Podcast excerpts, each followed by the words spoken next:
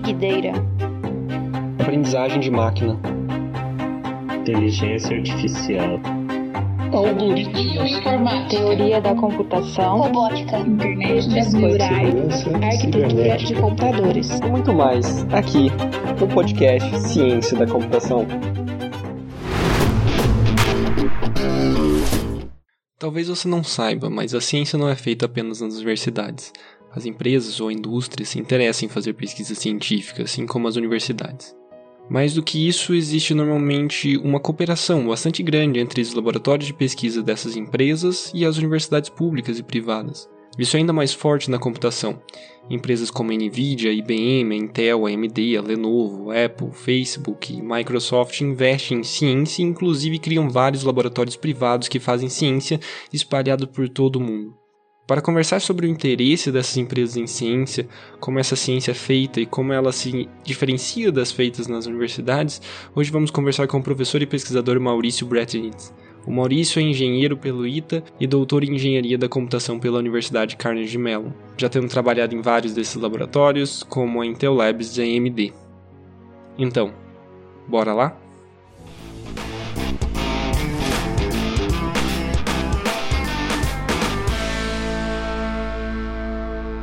Primeiramente, Maurício, muito obrigado por aceitar participar do nosso podcast. Eu queria começar perguntando para você, por que a indústria, por que as empresas que são envolvidas em tecnologia e ciência da computação, elas se importam em fazer ciência? Qual o interesse das empresas em fazer ciência? Olha, tem vários motivos. Como eu te falei, hoje em dia, especialmente em áreas como a nossa, a tecnologia está se movendo tá rapidamente, então a indústria tem interesse em acompanhar os desenvolvimentos mais recentes. Ah, na verdade, eu diria até que o interesse é mútuo. Por quê? Por duas razões. Primeiro, como eu falei, a universidade já está atenta ao que está acontecendo, aparecem novas ideias e a indústria tem intenção de estar acompanhando isso. Por outro lado, Quais são os problemas em que trabalhar? Às vezes o pessoal da universidade está pensando em um problema a resolver e talvez seja um problema abstrato, quando a própria empresa tem problemas reais, realistas, e esses problemas não, não são somente as soluções que precisam ser feitas, mas também tem todo um conjunto de equipamento. Por exemplo, alguém que queira trabalhar em semicondutores e quer trabalhar num problema da fabricação de semicondutores. Uma fábrica de semicondutores hoje já custa vários bilhões de dólares. Então, seria muito interessante para alguém que trabalha e que faz pesquisa nessa área trabalhar junto com a Intel, por quê? Vai ter acesso ao equipamento caríssimo, vai ter acesso a problemas de ponta que estão interessantes. Então, eu diria que o interesse, na verdade, é mútuo. É bom para o acadêmico porque ele sabe que a pesquisa dele vai ser aplicada, vai influenciar muitas pessoas e também é bom para a indústria que, como falou, tem acesso a gente inteligente que está interessada em resolver problemas. Existe diferença em fazer ciência dentro das empresas e fazer ciência nas universidades? Isso tem que ser qualificado conforme a área. Eu vou falar primeiro na, numa, na nossa área, que é mais engenharia eletrônica e informática. Então, olha, se você vai hoje na Intel, o engenheiro está trabalhando no chip que vai sair daqui a um ano, talvez daqui a um ano, um ano e meio. Então, o horizonte dele, do engenheiro, é um ano, um ano e meio a universidade está pensando em problemas que vão se refletir em realidade em média daqui a uns sete anos. Já o laboratório de pesquisa, de investigação da indústria, ele está nesse meio. É uma coisa que não é tão urgente como o chip, que o cara que está trabalhando no chip está trabalhando dia e noite para que o negócio saia na data marcada mas também não é tão longo quanto a universidade, então ele trabalha mais ou menos ali no meio. É, você disse que existe um interesse, por exemplo, do acadêmico utilizar esses equipamentos, por exemplo, ou ter acesso a, a problemas de ponta, mas como é feito essa ponte entre a indústria e a academia na prática? Olha, essa é uma ótima pergunta e até hoje a melhor maneira de transferir conhecimento é transferir as pessoas. Bom, eu vou falar de novo a minha experiência nos Estados Unidos. Todo verão, é, já isso é muito comum, até do pessoal que já está no nível do colegial, quem está na universidade, especialmente alunos de doutoramento. Então é, é muito comum, e na verdade eu diria que quase 100% das pessoas, durante o verão, eles vão fazer um estágio ou um trabalho numa indústria. Eu mesmo fiz isso. Durante o meu doutoramento, eu fui e passei os meus verões na IBM Watson, em Nova York. E por quê? Transferindo as pessoas, eu estive, eu estive lá na, fisicamente naquele ambiente da indústria, fui exposto aos problemas que eles tinham e até fui por orientação do meu orientador que falou: vai até lá, porque lá você vai achar o problema que você vai resolver na sua tese. E foi o que aconteceu e não foi só comigo. Então, a movimentação de pessoas é importante. E olha, essa, isso nos Estados Unidos acontece nos dois sentidos. Também durante o verão, nos laboratórios que eu trabalhei, tanto na AMD como na Intel, e também a IBM acontece isso, vários professores, durante o verão eles não estão dando aulas, eles vêm e passam um tempo fisicamente no laboratório da indústria, trabalhando junto de lado a lado com os engenheiros e, de novo, sendo expostos aos problemas, tendo acesso a dados, inclusive porque alguns dados são confidenciais, não podem ser distribuídos assim, mas quando a pessoa está fisicamente dentro das instalações, então ela pode ter acesso a tudo aquilo. Então, uma das formas de transferência e de colaboração é realmente movimentar as pessoas. Uh, inclusive, só para mencionar, em termos de carreira profissional, isso é mais fácil. Por exemplo, vários dos meus colegas do laboratório da AMD, na verdade, eram ex-professores. Eram professores da Georgia Tech, de várias universidades, aí resolveram ser engenheiros novamente. Então, uma das maneiras dessa transferência é a troca de pessoas. Eu quero mencionar só uma segunda forma, que é a participação ativa em conferências e publicações. Uh, especialmente, de novo, né, nessa nossa área de arquitetura de computadores, era bastante comum ter a presença de pessoas da indústria tanto publicando artigos como também acompanhando e assistindo às conferências. E olha, eu vi assim vários meus colegas engenheiros da Intel, eles leem as publicações, eles já sabem o que acontece das últimas uh, conferências da área, porque eles estão atentos a isso, é claro que isso vai influenciar, por exemplo, o projeto deles. Então, de novo, é uma outra maneira de informação criada pela a universidade vai ser transferida para produtos. Durante esse, esse período que você teve na indústria, por exemplo, trabalhando na, na Intel Labs, que tipo de problema eram interessantes para esses laboratórios? Que tipo de problemas você esteve envolvido? Que tipo de pesquisa você teve interessado? E esses alunos e, e professores que vier, vinham das universidades para fazer colaboração, em que tipo de problema eles estavam trabalhando? Isso é uma boa pergunta e eu vou responder primeiro da minha experiência pessoal e depois eu vou dizer o que eu vi os meus colegas fazendo. Né? Como a minha área de trabalho foi sempre na interface entre o hardware e o software, basicamente na área de compiladores e programação. Por exemplo, na Intel eu trabalhava no laboratório de sistemas de, pro, de programação. O que, que, era isso? Era investigando técnicas de compilação, como gerar código para os processadores de uma maneira mais eficiente, uh, e também como influenciar os projetistas do chip para que o compilador pudesse gerar o código de uma maneira mais eficiente. Então tinha uma tinha umas duas áreas de atuação ali. Então, esse era um tipo de problema. E uma segunda área de interesse que eu já mencionei é a questão da arquitetura do chip ou do processador, a arquitetura interna. Então, identificar estruturas que permitam que a execução do programa seja mais rápida. E esse tipo de problema exige que você entenda bastante da performance do processador, você entenda bastante como é que funciona o sistema de programação, e inclusive você também tem que até entender como é que é feito um chip. Por exemplo, um chip na Intel, do início ao fim, desde a primeira ideia até, até que o chip sai no mercado, leva quase sete anos. Por quê? Esse aqui é um processo meio em pipeline. Então, primeiro vem a ideia, vamos fazer um chip, e tem umas ideias em bastante linhas gerais, em que tipo de mercado que vai atingir, qual é a capacidade dele e tudo aquilo mais. E aí vai se criando uma equipe, que é um núcleo de equipe que vai definindo as características do chip, e ao longo do tempo, uh, essa, essa, isso vai progredindo. É claro que um chip, um projeto só leva sete anos, uma arquitetura nova. Porém, é claro que há várias arquiteturas uh, sendo desenvolvidas em paralelo, então é um processo meio pipeline, por isso que a cada ano, a cada dois anos, você tem uma nova arquitetura.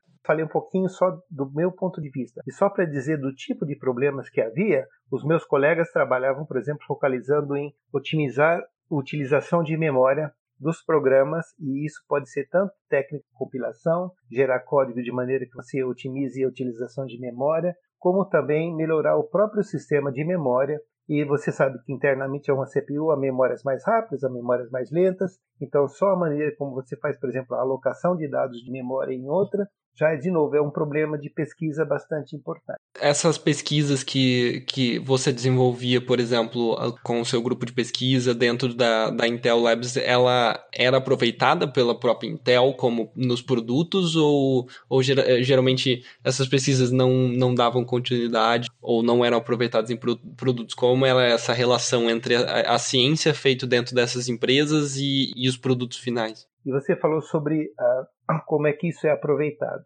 E esse é um pouco do dilema, porque por exemplo, às vezes algumas das tecnologias são desenvolvidas e são rapidamente aproveitadas, e algumas delas ficam anos.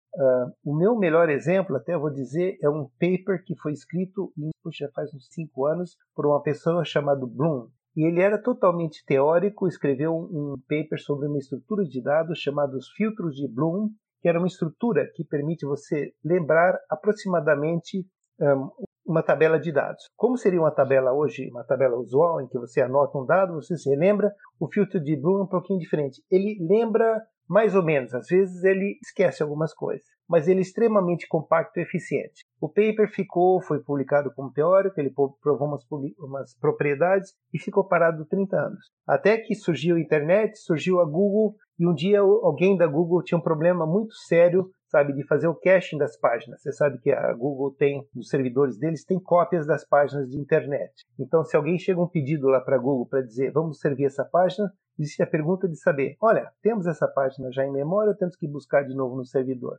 E alguém percebeu, puxa, esse filtro Bloom é excelente para isso. Aí alguém ressuscitou aquela ideia que até ali era teórica e foi implementado e era um dos dispositivos utilizados para acelerar o processamento da web até hoje. E aí, é claro, alguém publicou um paper, ficou extremamente popular, começou a aparecer filtro de Bloom para todo lado. Tem gente que usa o filtro de Bloom ah, dentro de um chip para relembrar coisas que já foram vistas. De novo, ele lembra uma coisa mais ou menos aproximadamente, mas ele é muito eficiente e muito compacto. Então surgiram bastantes aplicações. Esse é um exemplo de uma teoria, é um pouquinho é, extremo, mas é um exemplo de, de pesquisa que acabou tendo uma, uma influência muito, muito, muito mais tarde, mas depois teve um impacto grande. O mais usual era uma pesquisa um pouquinho mais focalizada, como eu te falei, por exemplo, quando a gente estava nesse laboratório da Intel Labs, eram técnicas de compilação mais avançadas e elas eram compartilhadas rapidamente com clientes da Intel, para quê?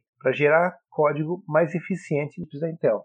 E do mesmo jeito, a pesquisa relacionada com previsão de desvios, por exemplo, no computador, que é uma coisa muito importante. É, eu tenho um colega da Texas A&M que é especialista que trabalha nisso, e os papers dele, assim que ele publicou, o pessoal da Intel, por exemplo, da AMD, perceberam que aquilo era uma ideia muito boa e colocaram nos chips e hoje é um tipo de técnica que é utilizado em vários chips. Interessante. Esses cientistas que trabalham na, na indústria, que trabalham para as empresas na, na área de ciência da computação, eles têm, uma, eles têm uma formação diferente dos engenheiros que trabalham nessas empresas e, além disso, o dia a dia deles é diferente, as metas são diferentes do, dos engenheiros, como é a, a essa diferença na vida de quem está trabalhando como pesquisador e quem está trabalhando como cientista na, na indústria? De novo, uma ótima pergunta. Existe uma diferença prática, sim, embora, de novo, às vezes movem-se pessoas. Mas, assim, eu primeiro falar de uma maneira geral, especialmente em, em empresas como a AMD ou a Intel, que eu conheço melhor, o mesmo na IBM, né, quando tem um produto, os produtos têm prazos de, de serem feitos, então a cada ano, a cada dois anos, a Intel já tem um planejamento para se desenvolver um chip, ele tem que estar desenvolvido, tem que ser testado, tem que ser qualificado, tem que ir para fabricação, ou seja, tem todo um cronograma. Então eu diria que o pessoal da engenharia tem um processo bastante definido, coisa bastante programada para fazer. Ao passo que a pesquisa, às vezes, não dá certo. Então, eu diria que assim, para problemas de engenharia, por exemplo, o engenheiro, eles fazem vários testes, mas quando eles, por exemplo, escolhem uma certa técnica para ser implementada, tem que ser uma coisa que já esteja bastante provada, que funciona bem, você sabe que vai funcionar, e aí você faz a otimização, faz todos os de confiabilidade, de fabricabilidade e tudo mais, mas é uma coisa que você tem razoável certeza de que a coisa vai funcionar. E ao passo que o engenheiro de pesquisa, ele Bom, primeiro que ele tem interesse sim em contribuir para a indústria. Então, na verdade, todas essas ideias são feitas tentando melhorar o chip, melhorar a velocidade do chip, por exemplo, ou se ele é um engenheiro de software, criar um sistema de software mais eficiente. Mas, às vezes, a coisa não funciona e o prazo não é tão, tão rígido assim nesse sentido. Puxa, se eu não conseguir influenciar este chip, eu vou influenciar o próximo é alguma coisa desse tipo. Então, tem uma, uma, uma diferença sim. Em termos de formação, também às vezes vem. Eu tive colegas que a formação era em física. Aliás, é bastante comum. E são, em geral, os físicos também se tornam excelentes engenheiros de software. Então, a formação a profissional pode ser um pouquinho variada. Até existe um bastante, uh, eu diria, overlap, em inglês se fala, entre o pessoal que é mais da área de elétrica, eletrônica, o pessoal do hardware, como também o pessoal de software. Se bem que tem algumas pessoas que trabalham nas duas áreas. Às vezes você modifica o chip para se tornar para se tornar ele um pouquinho mais eficiente, ou às vezes você começa a pensar de novo em algoritmos que são melhor ajustados com a arquitetura que você tem a trabalhar. Uma coisa que é é de certa forma uma tendência e, e, existe até uma pressão porque você você tem os países querendo investir cada vez menos em universidades em pesquisa porque você você precisa cortar custos e as universidades geralmente ou as, a pesquisa geralmente é algo que não é imediato né? Como você mesmo disse os resultados do que é feito por exemplo na universidade podem só ser úteis e,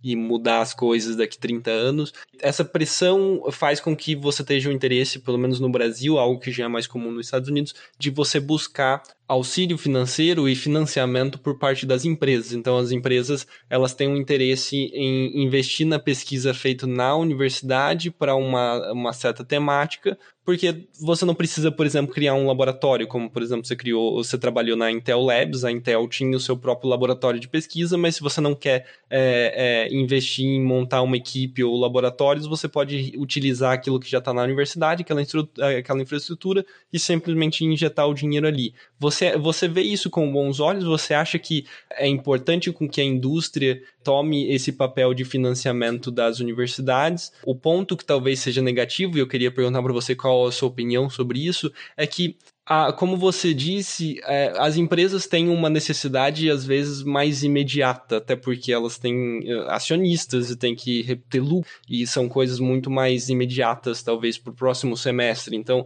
a pesquisa também tem uma certa pressão de, de imediatismo. Quando essa indústria vai para a universidade, pressiona a universidade para que as coisas também sejam mais imediatas, isso não pode se tornar um, um, problema no sentido que a gente começa a perder o incentivo para pesquisas de base, que essas pesquisas que talvez revolucionem o mundo daqui a 50 anos. Qual é a sua visão desse, dessa ideia de investimento privado e das empresas nas universidades para fazer pesquisa? Bom, para dizer primeiro, até agora nós falamos, eu acho que em geral a colaboração da indústria com a universidade é positiva mas tem, tem que começar assim. Se a indústria vê a universidade, por exemplo, só como um grupo de desenvolvimento ah, quase que agregado à indústria para auxiliar a indústria a ter mais mão de obra para terminar o próximo projeto, isso pode se, se tornar um problema ruim, porque, bom, primeiro que a, de, devido a essa pressão de resultados imediatos, isso não permite exploração, não permite tanto a visão de, de busca de soluções mais inovadoras. Então, isso pode ser um problema. Aliás, é um problema semelhante e relacionado que eu quero mencionar também, é a questão do, da pesquisa ser divulgada publicamente ou se tornar privada somente de propriedade da indústria. Por exemplo, há várias coisas que se tornam a segredos industriais. Até eu te falei, muitas vezes o pessoal traz pessoas dentro da Intel porque ali vão ter acesso, primeiro, a equipamentos que são próprios, segundo, a informações que são bastante confidenciais e privadas e que não saem dali. E aí a intenção do, do, do professor, do, do, pesquisador, não só é fazer a pesquisa, mas é também publicar e aquilo se tornar parte do conhecimento comum. Então existe também essa tensão. É necessário que haja um bom acordo e também é necessário que a indústria reconheça, por exemplo, que vale a pena investir um bocadinho mais, deixar o investigador ter um pouco mais de liberdade, porque em certas ocasiões ele vai produzir uma coisa que é bastante mais inovadora, ao invés de se tornar somente apenas um desenvolvedor. Então, como eu disse, eu acredito que o financiamento da indústria para a universidade é bom. Agora, é claro que não deveria ser somente o único, né? Por quê? É, é, é importante mesmo que a universidade tenha também essa autonomia. De novo, no modelo americano, as universidades, muitas delas, principalmente as grandes, Princeton tem bilhões de dólares somente no, eles chamam de endowment.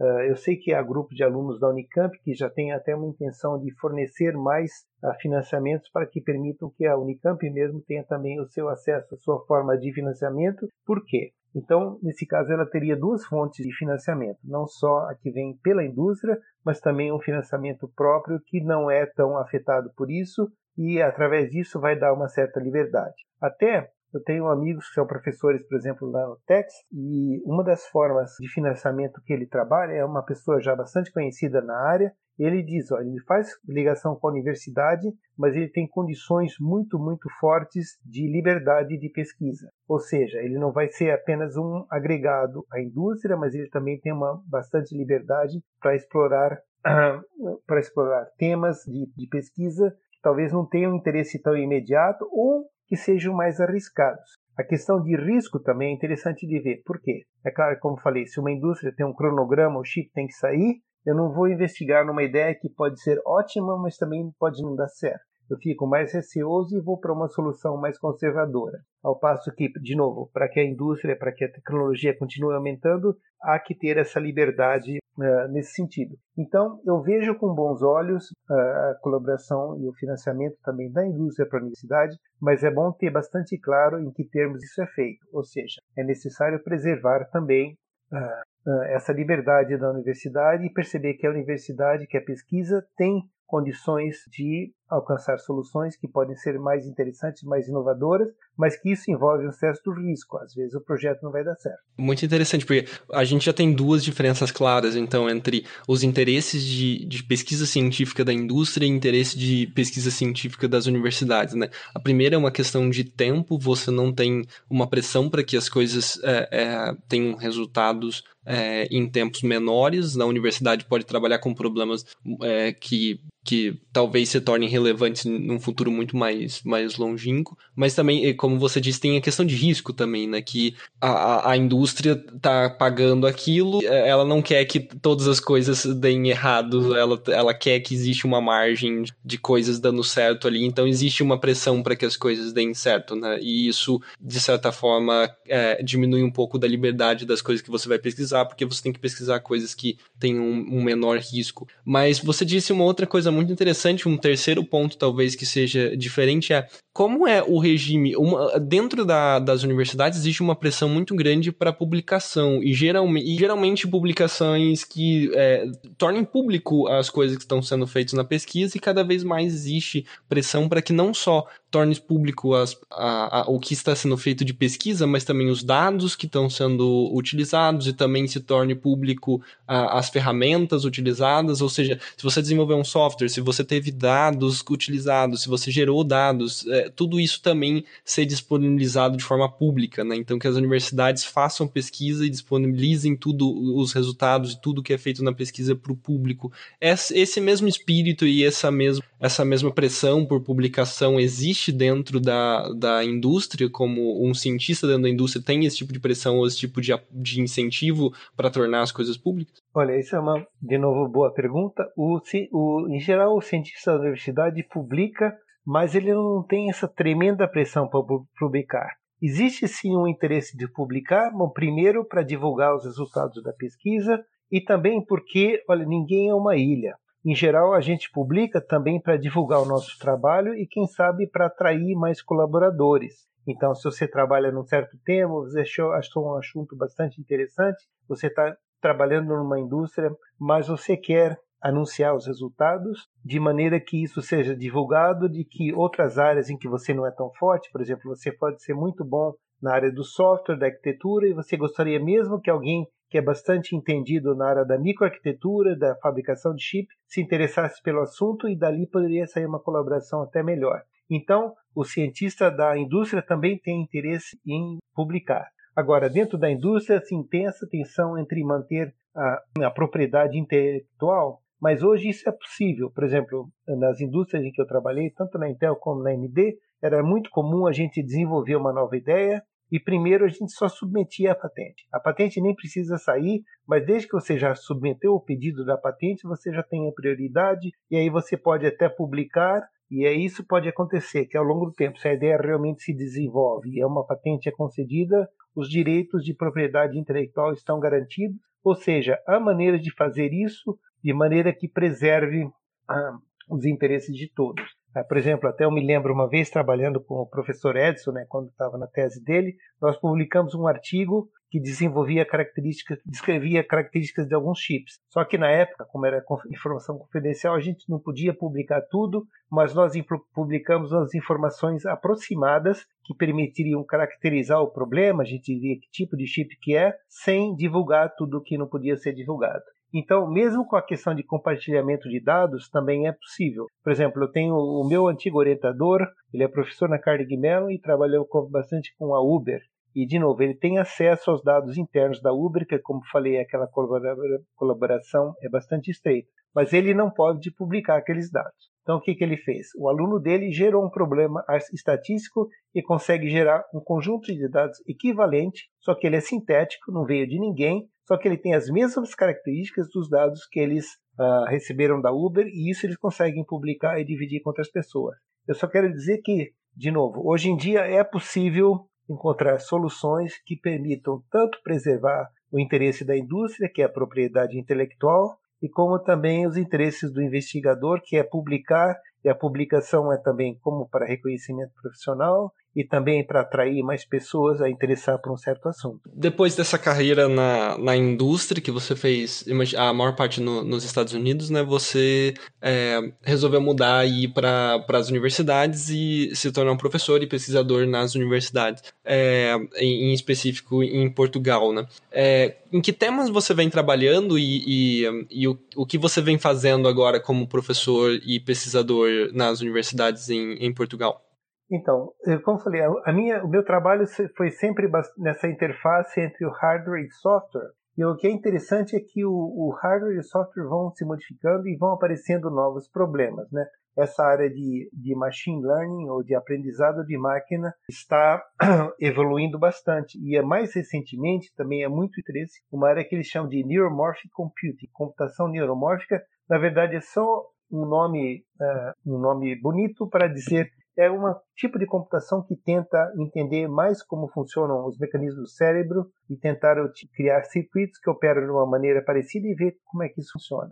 Ah, hoje em dia, as técnicas atuais de computação de, de, machine learning também se inspiram em modelos do cérebro já de 30, 40 anos, mas à medida que vai procedindo, existe, por exemplo, um maior entendimento de como o cérebro funciona e hoje em dia há algumas outras teorias, tanto matemáticas como circuitos que pretendo implementar de funcionar de maneira mais análoga de como o cérebro funciona. Agora, isso cria uma série de problemas interessantes para a gente resolver. Primeiro, tem a compreensão matemática do que, que isso realmente significa. E segundo, que nós queremos implementar isso num circuito eletrônico. Então, como é que vamos representar os bits? Temos, temos conceito de bits ou não? Vamos utilizar um sinal de clock ou não? Então, veja só, e mesmo no final, a, intenção é criar um, um circuito que seja mais eficiente do que temos hoje. Por exemplo, hoje nós temos computação uh, de aprendizagem de máquina que utiliza uma GPU. É muito impressionante o que eles fazem, reconhecem imagens de gatos, consome uma energia tremenda. Uma GPU da NVIDIA ou mesmo da AMD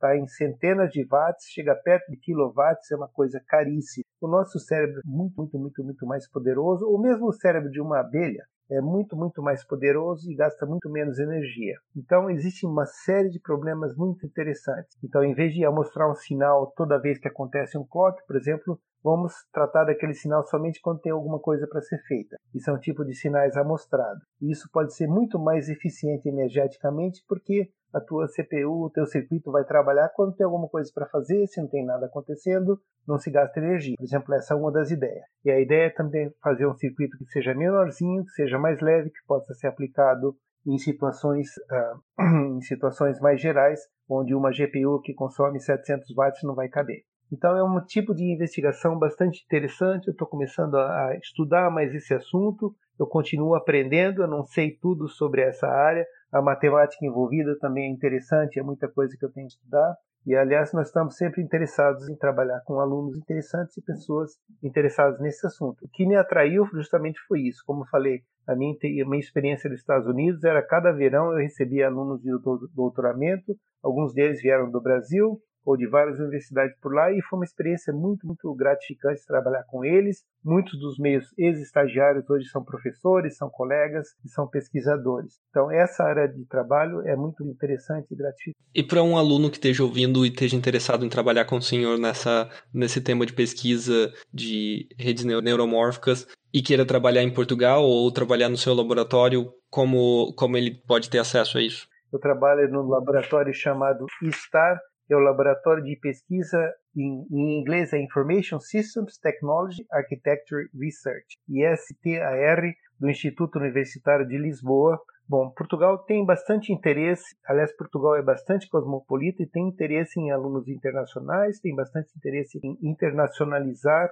a educação. Os custos de vida aqui não são altos, por exemplo, comparado com uma universidade americana, e os colegas e o ambiente de trabalho é bastante bom. Inclusive, também uma coisa interessante que acontece aqui, talvez por ser menor a universidade, nós temos muita colaboração com colegas de outras áreas. Eu trabalho com arquitetos que constroem casas e são meus colegas, ou seja, há uma cross-polinização de bastante áreas de investigação que são uh, diferentes e estamos próximos uns aos outros e podemos colaborar. Uh, então, há bastante interesse. A, a, ideia, isso é uma, uma, uma, sugestão geral para os alunos. Se o aluno tem um interesse em uma certa área, é bom identificar professores nos quais tem interesse, escrever um e-mail, demonstrar um interesse e começar a investigar quais são as opções para tornar isso viável, questão de buscar sustento, buscar bolsas de estudo, ou até a questão de fazer um pós-doutoramento ou fazer um estágio. Então, as opções são bastante grandes para isso.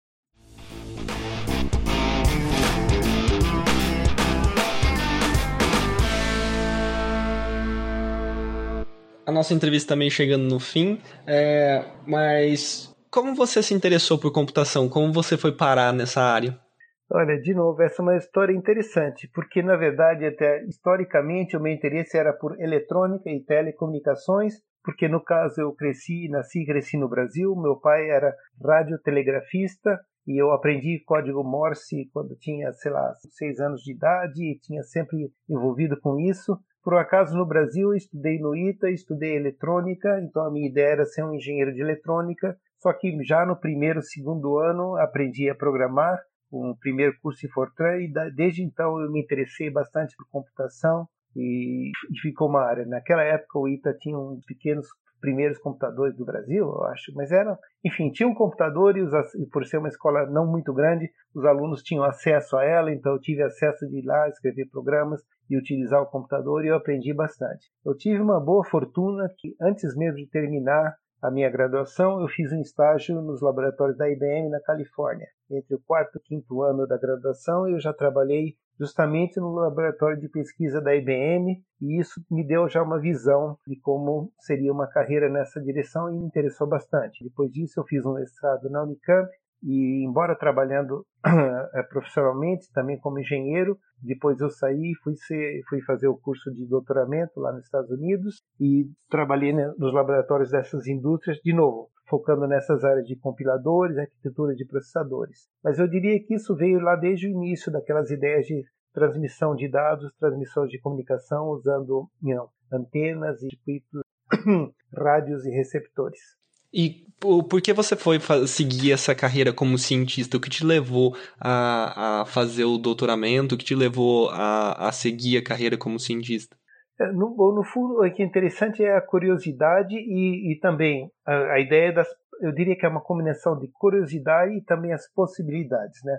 Uh, e mesmo nós estamos, eu acredito que nós estamos numa época semelhante agora também. Né? Então, a curiosidade, primeiro, de aprender bastante com, sobre computação, sobre os processadores e a habilidade de você programar um sistema e dirigir a fazer alguma coisa, ou desenvolver alguma ideia, ou resolver um, pro, um problema, é muito, muito fascinante. E hoje em dia, é, nessa área de aprendizado de máquina, inteligência artificial, está de novo explodindo, de novo há muita, muita coisa para se fazer, há muitos problemas a serem resolvidos e há uma série de, de aplicações que são fascinantes. Por exemplo, aplicações em sistemas que se dirigem automaticamente, um veículo que se dirige automaticamente, aplicações, por exemplo, para processamento digital de imagens para auxiliar o diagnóstico médico, radiologia e coisas desse tipo, sistemas de tradução de voz uh, entre uma língua e outra, ou mesmo transcrição de voz para facilitar o entendimento de pessoas de línguas diferentes, ou seja, é de novo nós estamos numa época que é bastante interessante. E como disse, o cérebro de uma abelha ou de uma mosca é muito, muito, muito mais interessante, muito mais eficiente do que os nossos computadores de hoje, ou seja, nós temos ainda muito trabalho pela frente. É isso. Muito obrigado, professor, por ter participado do nosso podcast.